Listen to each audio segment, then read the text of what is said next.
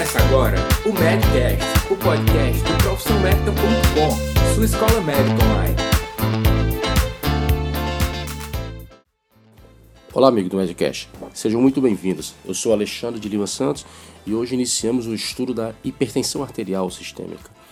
A hipertensão arterial sistêmica corresponde a uma condição clínica multifatorial caracterizada por níveis elevados e sustentados de pressão arterial.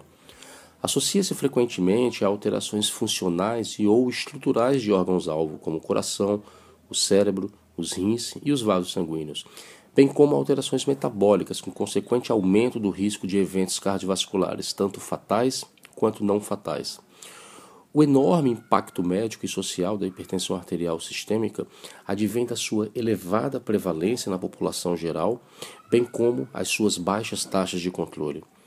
É considerada a hipertensão arterial como um dos principais fatores de risco modificáveis e um dos mais importantes problemas de saúde pública em, nível nacional e mundial. A mortalidade por doença cardiovascular aumenta progressivamente com a elevação da pressão arterial a partir de níveis pressóricos de 115 por 75 milímetros de mercúrio, de forma linear, contínua e independente.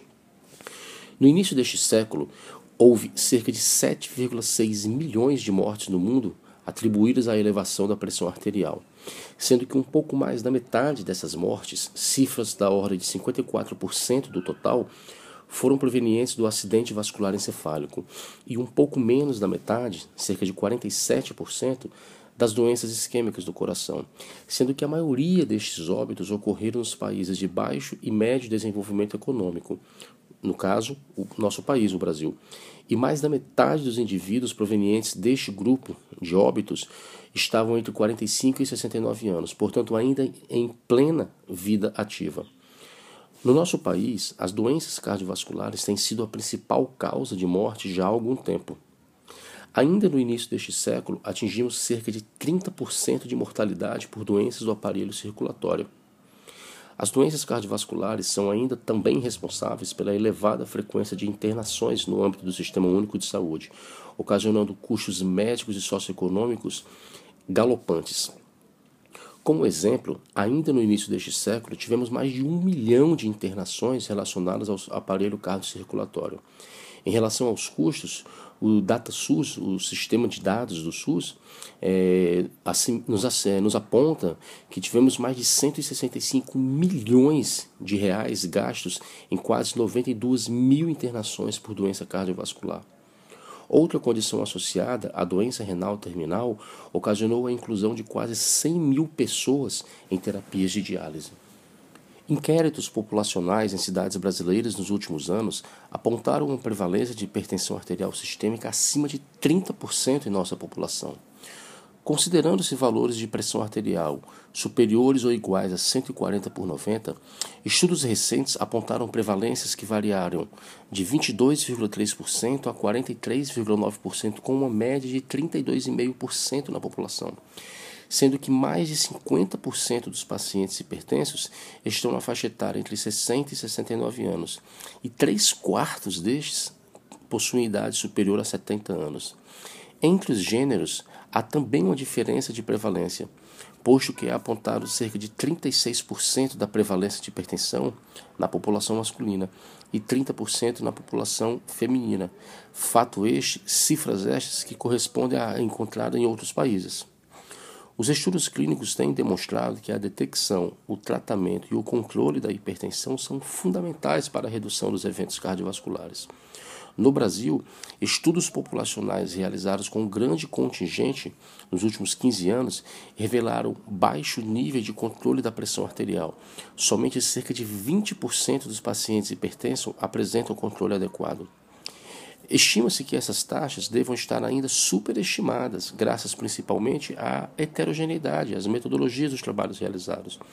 A comparação das frequências tanto de conhecimento, quanto de tratamento, quanto de controle nos estudos brasileiros, revelou taxas semelhantes em relação ao conhecimento, mas significativamente superiores em relação ao tratamento e controle, em especial nos municípios do interior com ampla cobertura do programa de saúde da família, mostrando que os esforços governamentais concentrados e também dos profissionais de saúde, das sociedades científicas e de agências governamentais são fundamentais para se atingir as metas aceitáveis de tratamento e controle da hipertensão. Existe uma relação direta e linear da pressão arterial com a idade, sendo que a prevalência de hipertensão superior a 60% acima de 65 anos de idade. A prevalência global de hipertensão entre homens e mulheres é semelhante, embora seja mais elevada nos homens até os 50 anos, invertendo-se a partir da quinta década de vida. Em relação à cor, a hipertensão arterial é duas vezes mais prevalente nos indivíduos de cor não branca. Estudos brasileiros com uma abordagem simultânea de gênero e cor demonstraram predomínio de mulheres negras com excesso de hipertensão de até 130% em relação às brancas. Não se conhece, entretanto, com exatidão o impacto da miscigenação sobre a hipertensão no Brasil. O excesso de peso também se associa com uma maior prevalência de hipertensão desde idades jovens. Na vida adulta, mesmo pequenos incrementos uh, do índice de massa corporal, mesmo em indivíduos fisicamente ativos, acarretam um maior risco de desenvolvimento de hipertensão. A obesidade central também se associa com níveis elevados e sustentáveis de pressão arterial. A ingestão excessiva de sódio tem sido correlacionada com a elevação da pressão arterial. A população brasileira apresenta um padrão alimentar rico em sal, açúcar e gorduras. Em contrapartida, em populações com dieta pobre em sal, como a título de exemplo os índios brasileiros e anomames, praticamente não são encontrados casos de hipertensão. Por outro lado, o efeito hipotensor da restrição de sódio tem sido bem descrito nos últimos anos. A ingestão de álcool por períodos prolongados de tempo pode aumentar a pressão arterial e a mortalidade cardiovascular e geral, não relacionada ao aparelho cardiocirculatório. Em populações brasileiras, o consumo excessivo de etanol se associa com a ocorrência de hipertensão arterial de forma independente das características demográficas. A atividade física reduz a incidência de hipertensão, mesmo em indivíduos pré-hipertensos bem como a mortalidade e o risco de doença cardiovascular. A influência do nível socioeconômico na ocorrência da hipertensão é complexa e difícil de ser estabelecida.